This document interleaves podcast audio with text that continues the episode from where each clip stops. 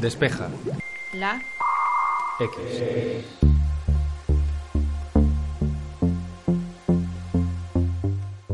Puede que a la hora de comprar, por ejemplo, un PC o un portátil, nos fijemos principalmente en la evolución que supone en cuanto a diseño, el peso, el teclado o los materiales elegidos. En el interior del dispositivo tiene lugar la evolución de un elemento clave y que muchas veces puede quedar en un segundo plano, el procesador. En el episodio de hoy queremos centrarnos en este importante componente y los editores de Sataka, Javier Pastor y Juan Carlos López, nos explicarán los avances y trabas que se están encontrando los fabricantes a la hora de mejorar los procesadores que se incluyen en nuestros equipos.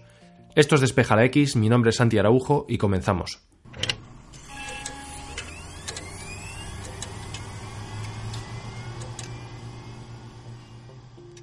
Para empezar, Juan Carlos nos explica qué es la litografía y por qué es tan importante esta tecnología.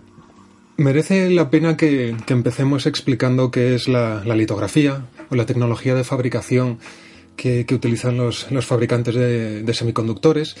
y realmente es el conjunto de técnicas que las empresas que se dedican eh, a la fabricación de, todo tipo de semiconductores, no solo de microprocesadores tal y como los conocemos, utilizan para poder producirlos. Entonces, eh, esta técnica, esta tecnología recibe varios nombres. Litografía, eh, tecnología de integración, eh, tecnología de, desarrollo. Realmente todos estos conceptos hacen referencia a lo mismo, que es eso, es la tecnología que se utiliza para poder producir un, circuito integrado. Entonces, ¿por qué es importante la, litografía? ¿Por qué a los usuarios nos interesa conocerla? Sencillamente porque refleja una característica importante de un microprocesador y es el número de transistores que contiene el, número de transistores tiene un impacto importante en la potencia que ese microprocesador nos va a ofrecer, pero es cierto que hay otros parámetros que también son muy importantes y condicionan esa potencia. Pero, grosso modo, la litografía es importante por esta razón, porque refleja el número de, transistores que, tiene un microprocesador y en gran medida eh, nos permite intuir cuál es su complejidad y la potencia que nos va a ofrecer. Javier Pastor nos habla de la relación que existe entre nanómetros y transistores a la hora de fabricar procesadores. Esa litografía se define fundamentalmente por, los nanómetros que utilizan las empresas, los fabricantes,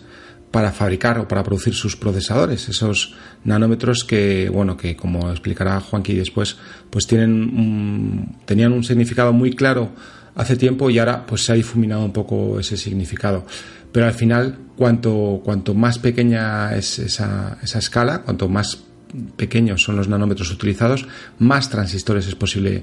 utilizar porque son más pequeñitos y en una misma superficie puedes integrar muchos más nanómetros. Y aquí se puede ver fácilmente con ejemplos de, esa evolución que ha sufrido Intel a lo largo de los años y que empezó con el Intel 4004 de 1971. Era un procesador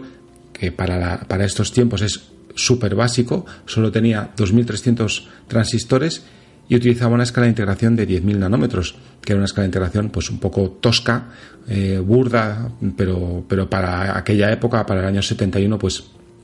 era un producto muy complejo, muy difícil de, producir y que por lo tanto fue un logro tecnológico brutal.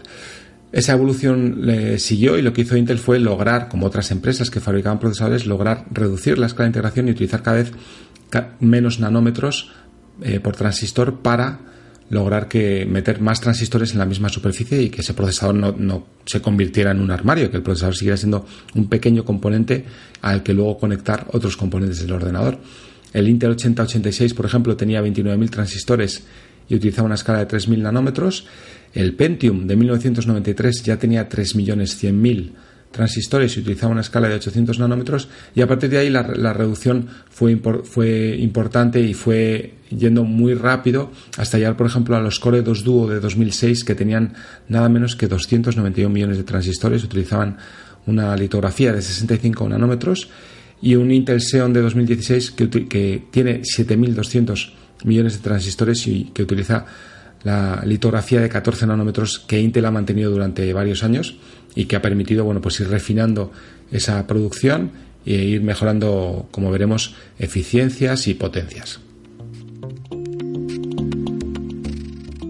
Uno de los problemas que existen para entender el desarrollo de esta tecnología es que actualmente no hay un consenso por parte de los fabricantes que nos permita identificar y comparar la litografía que utilizan. Como Javi acaba de, explicarnos, los nanómetros reflejan el, tamaño de los transistores y, y, tiene un impacto directo en la cantidad de ellos que, que, un fabricante es capaz de incorporar a un microprocesador. Pero que hay un apunte muy importante que a los usuarios nos interesa conocer y es que actualmente no existe un consenso generalmente aceptado que nos permita identificar y comparar la litografía que usan las distintas marcas. Eh, es decir, eh, los 12 eh, o 14 nanómetros de un fabricante no tienen necesariamente que ser idénticos a los 14 nanómetros de, otro, de otra compañía. Puede haber diferencias muy importantes como si comparamos dos microprocesadores que en teoría usan la misma litografía pero pertenecen a distintas marcas. Realmente esto refleja algo que también ha comentado Javi hace un momento y es que la tecnología de integración la litografía ha perdido parte de su importancia eh, la importancia que tenía durante las décadas pasadas a la hora de reflejar la capacidad de, la capacidad que tiene un microprocesador y su potencia y está siendo utilizado durante los últimos años como una herramienta de marketing por muchas compañías. Entonces, es un dato interesante que nos interesa conocer y que en cierta medida refleja qué potencia o qué complejidad tiene un microprocesador, pero los usuarios debemos ser conscientes de esta ausencia de consenso a la hora de juzgar eh, qué es lo que nos está vendiendo una marca y saber que no hay que no hay un acuerdo generalizado a la hora de comparar lo que nos propone una marca y otra. Antes de seguir avanzando es fundamental saber por qué esta tecnología es importante, tanto a nivel tecnológico como en el impacto que tiene en nuestro día a día. Otro punto importante que, a los usuarios nos interesa prestar atención, al margen, como acabamos de ver, de que la litografía refleja el número de, transistores o tiene un impacto directo en el número de transistores que, va a incorporar un microprocesador, tiene que ver con, el, rol que ejerce la tecnología de integración en, en el consumo de un microprocesador y en la cantidad de calor que es capaz de, disipar. Y es que el hecho de que un fabricante sea capaz de mejorar su tecnología de fabricación y por tanto de, mejorar la litografía y reducir eh, el, tamaño eh, de los transistores, reducir la distancia entre, entre las puertas, que son los, quizá los dos parámetros que suelen utilizar las marcas, eh, esto tiene un impacto muy claro en, el consumo y en la, capacidad de disipación de, calor del microprocesador. Cuando se mejora la litografía, lo importante es que se reduce el consumo y se reduce el calor que va a disipar el microprocesador, lo que permite incrementar el número de transistores. Es decir, realmente el hecho de que podamos introducir más transistores es consecuencia eh, de esa reducción del calor que va a disipar el, microprocesador, porque en definitiva el, calor es un, es un enemigo muy importante eh, de, los, de los semiconductores. Si excedes umbral máximo de temperatura, el rendimiento va a decaer e incluso puede llegar a, resultar dañado si la temperatura fuese, fuese excesiva. Entonces, eh, la conclusión a la que podemos llegar es eso, es que la litografía mejora y cuando un fabricante consigue mejorarla puede integrar más transistores precisamente porque se reduce el consumo y esa capacidad de disipación de calor. Y como es obvio, al introducir más transistores, puedes incrementar la complejidad del, microprocesador y conseguir que ofrezca un mayor rendimiento y hacer más cosas o cosas ligeramente diferentes. Y todo esto de, de, los 10 nanómetros, ¿por qué? ¿Por qué es tan importante? ¿Por qué hablamos de ello? Bueno, pues es importante porque la litografía o la fotolitografía o el nodo de proceso o como queráis llamar, al final es súper relevante para lograr que la tecnología siga avanzando y podamos hacer más cosas con todo lo que tenemos. Y, los procesadores del 4004 que hablábamos del 71 pues eh, podía hacer muy pocas operaciones por segundo pero todos estos avances han permitido que los procesadores hagan más y que nosotros hagamos más con ellos. Entonces eh, aunque parezca un poco mm, bueno pues como una especie de evolución normal esa evolución, esa reducción en la litografía, integrar más transistores, permite muchísimas cosas. Sobre todo, que hagamos más sin que nuestros procesadores se tuesten y queden totalmente quemados por el consumo energético y por la disipación de color. Que esos procesadores además hagan muchas más cosas en la misma superficie, porque en los procesadores modernos no solo está el procesador como tal, sino que hay un montón de chips que lo acompañan. Eso se ve muy, muy bien en los procesadores móviles, en los que los transistores no están todos dedicados a, la CPU como tal, sino que hay una pequeña, una pequeña GPU, una pequeña tarjeta gráfica, hay un modem, hay una hay chips que controlan entrada y salida, hay chips que, que, hablan con la memoria. Entonces, todos esos controladores, todos esos chips eh, que permiten que se integren son muy potentes, cada vez son más potentes, cada vez pueden, permiten hacer más cosas más rápido, transferir más datos, que entren y que salgan en menos tiempo y todo eso hace que al final podamos hacer más con nuestros móviles, que podamos hacer fotos más rápidos, que sacamos que saquemos esa foto, que la inteligencia artificial la procese, que saques, eh, que, detecte la escena, que la ilumine, que no sé, que la enfoque perfectamente, que saque ese procesado y que haga el, famoso efecto bokeh. Eso en procesadores móviles se está notando mucho porque estamos viendo avances rápidos en fotografía, pero esos mismos avances son los que permiten también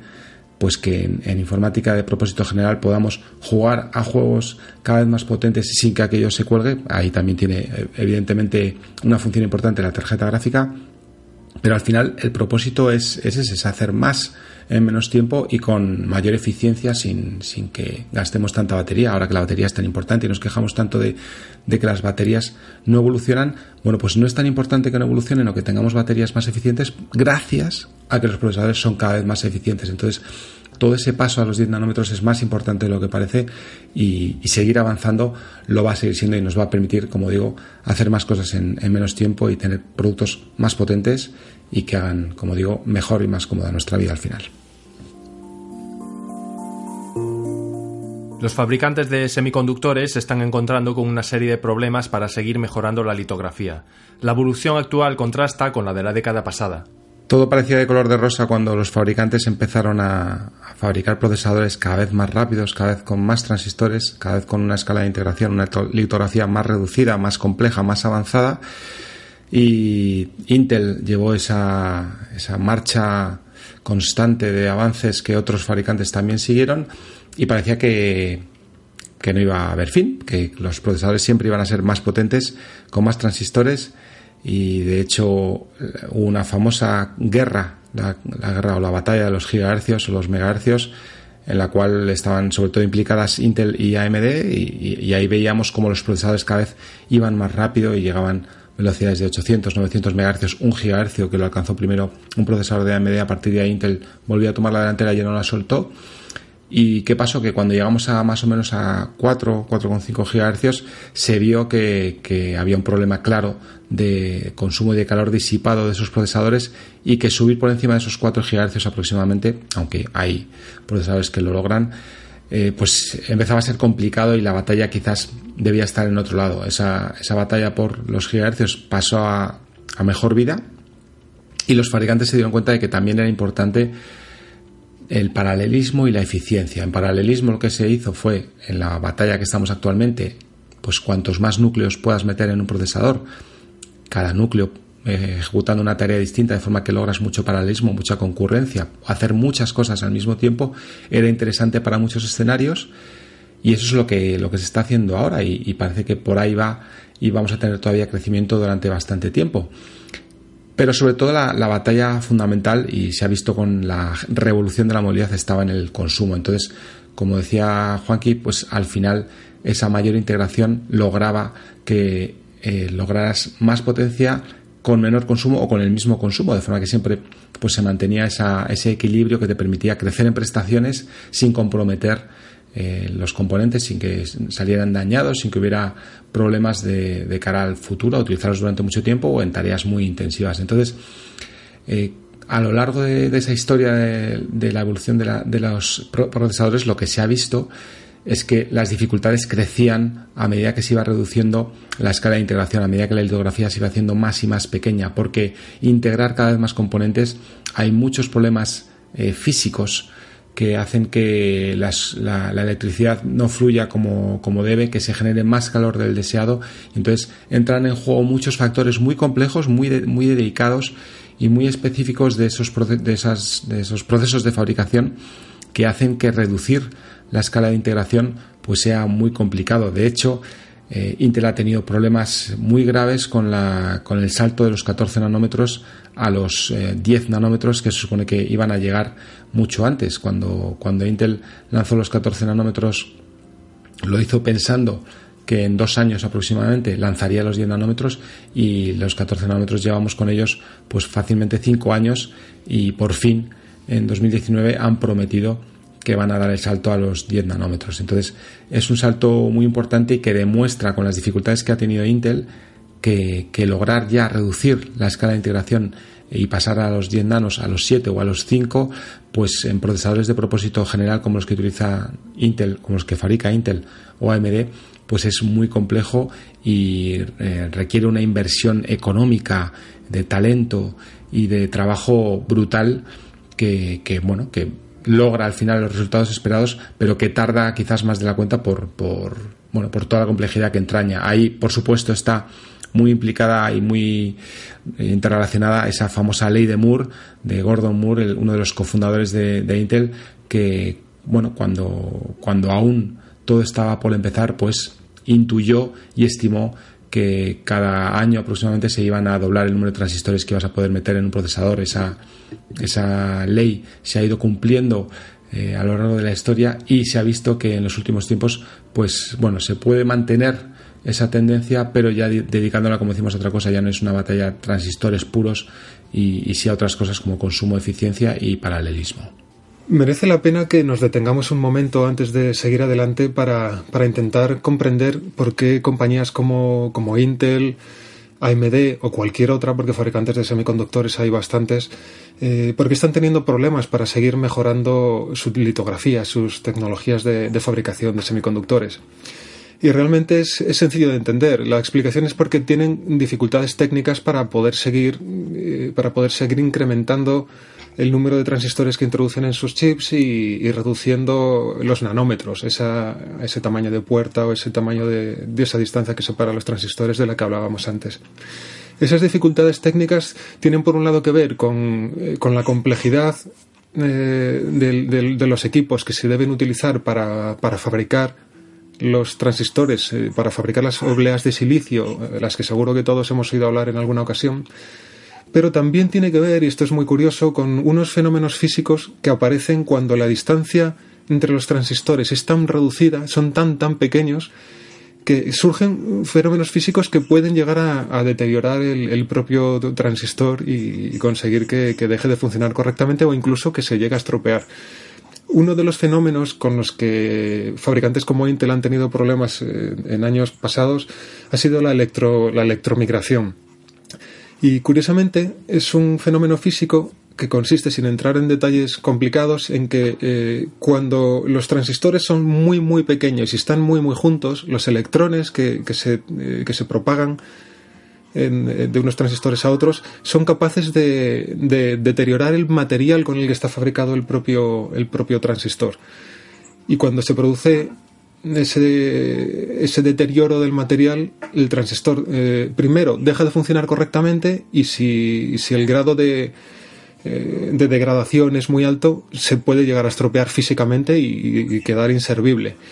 Entonces Intel, esto, eh, Intel empezó a tener problemas con la electromigración a mediados de la década pasada y tuvo que desarrollar tecnologías propias que estaban pensadas para combatir este problema. Una de ellas era el silicio tensionado. Sabéis que sabemos todos que, que los transistores se fabrican con silicio, es el material básico con el que están hechos los dos chips de nuestros ordenadores portátiles, smartphones, tablets, todos los microprocesadores de nuestros dispositivos electrónicos. Y ellos, Intel, los ingenieros, consiguieron desarrollar un tipo específico de silicio que ayudaba a combatir eh, este efecto físico del que hemos hablado, la electromigración. También desarrollaron otra innovación, como los transistores Trigate, que también tenían la intención de permitir eh, que siguiese mejorándose la tecnología de, integración y mientras se conseguían combatir con eficacia estos problemas físicos. Eh, pero en definitiva, la razón por la que eh, fabricantes, compañías como Intel, AMD, Samsung, etcétera, no han conseguido eh, incrementar o mejorar sus tecnologías de fabricación al ritmo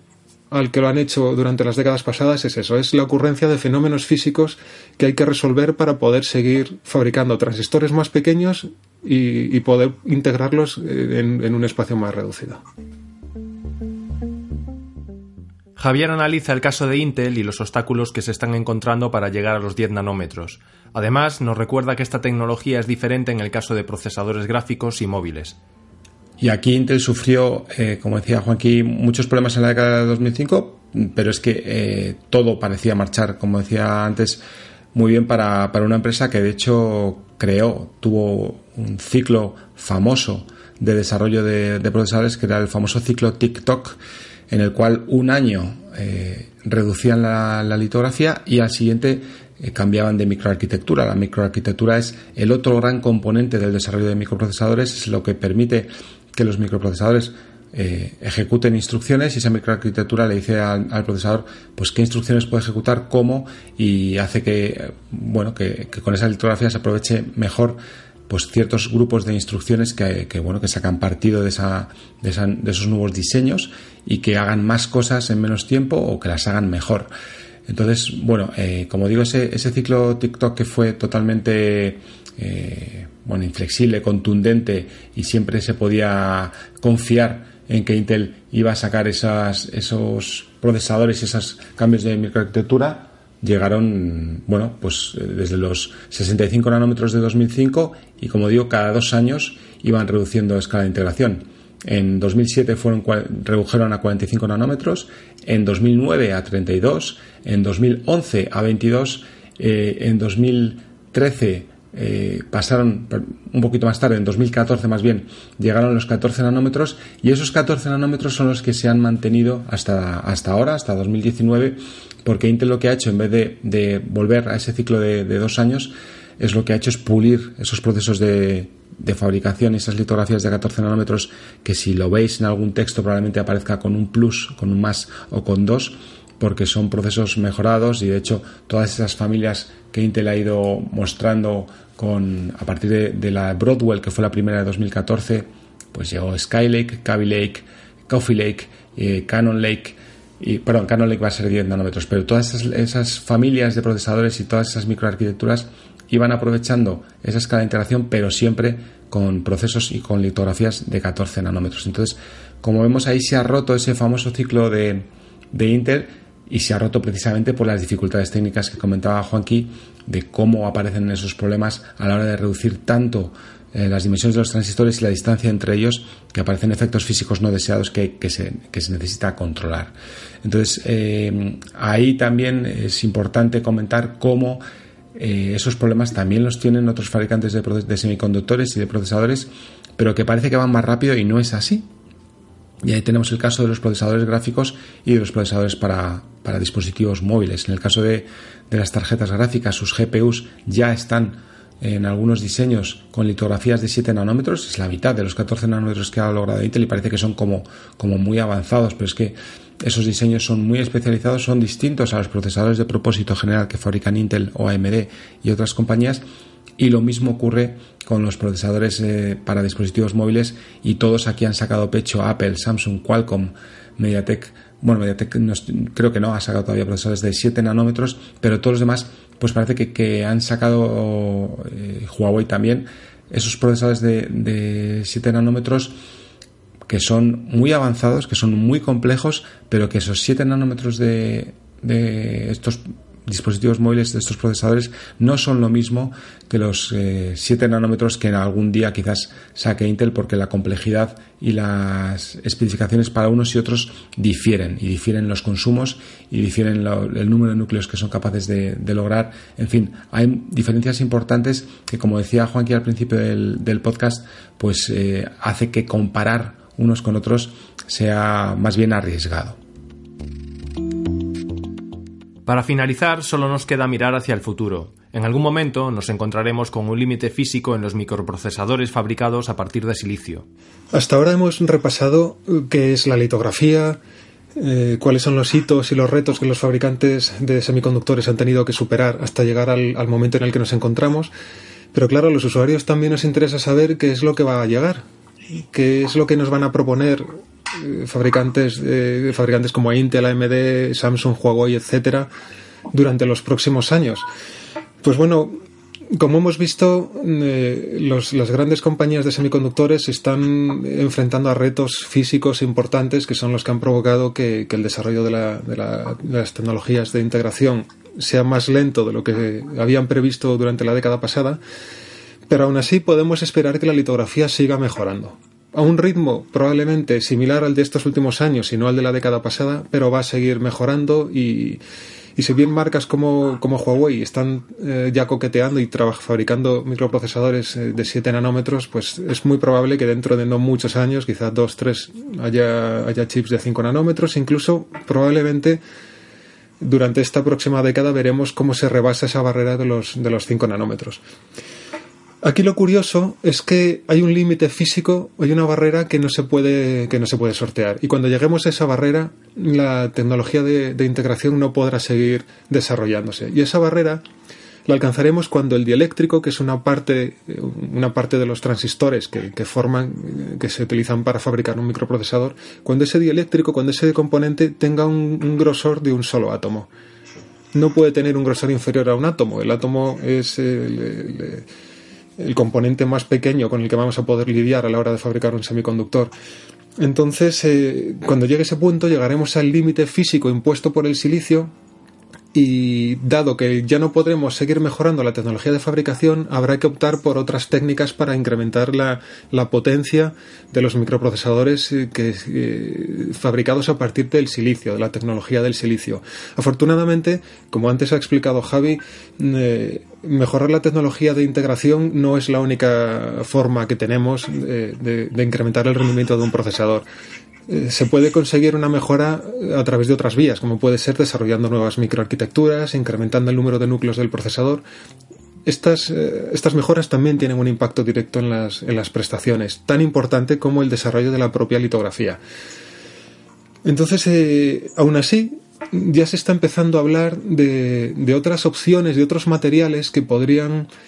permitir que, sigamos fabricando microprocesadores eh, más allá de esta barrera física del dieléctrico que acabo de mencionar. Y es que se está hablando, por ejemplo, de transistores de, grafeno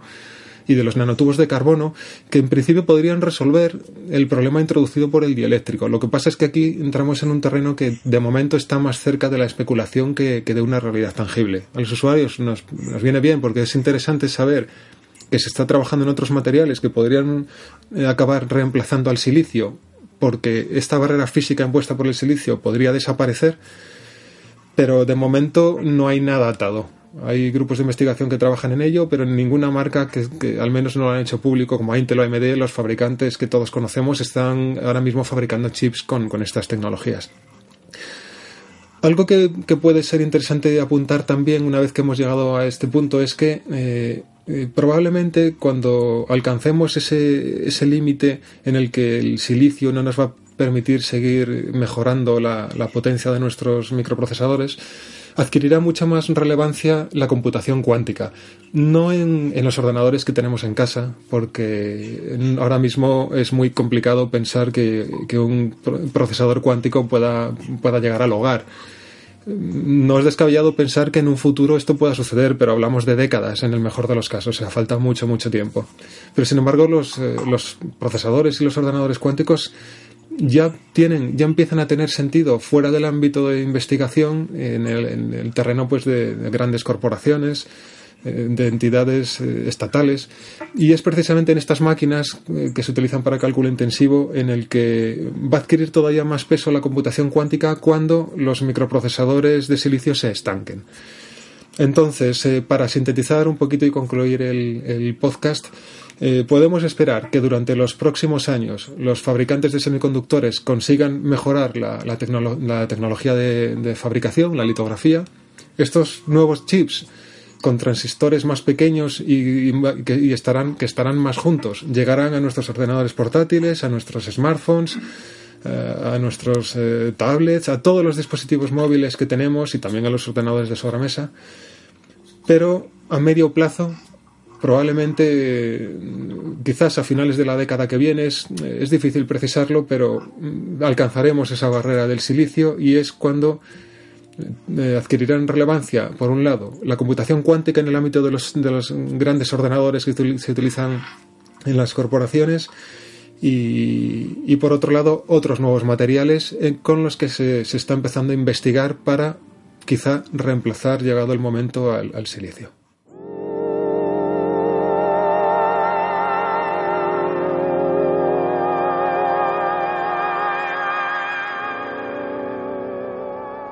En Despeja la X llevamos meses mejorando la arquitectura de este podcast, intentando condensar toda nuestra potencia en un espacio reducido. La semana que viene regresaremos con nuevos invitados y un nuevo tema para seguir evolucionando y queremos dar las gracias a todos los que nos apoyáis con votos positivos en iTunes y iBox, ya que así podemos llegar a muchísima más gente. Recordamos que existen otros podcasts de Sataka a los que os podéis suscribir, como son Insertcoin, Sataka Now o Captcha, por si queréis que la espera se haga más corta hasta el próximo episodio. Nosotros regresaremos el jueves que viene y hasta entonces te deseamos una feliz semana.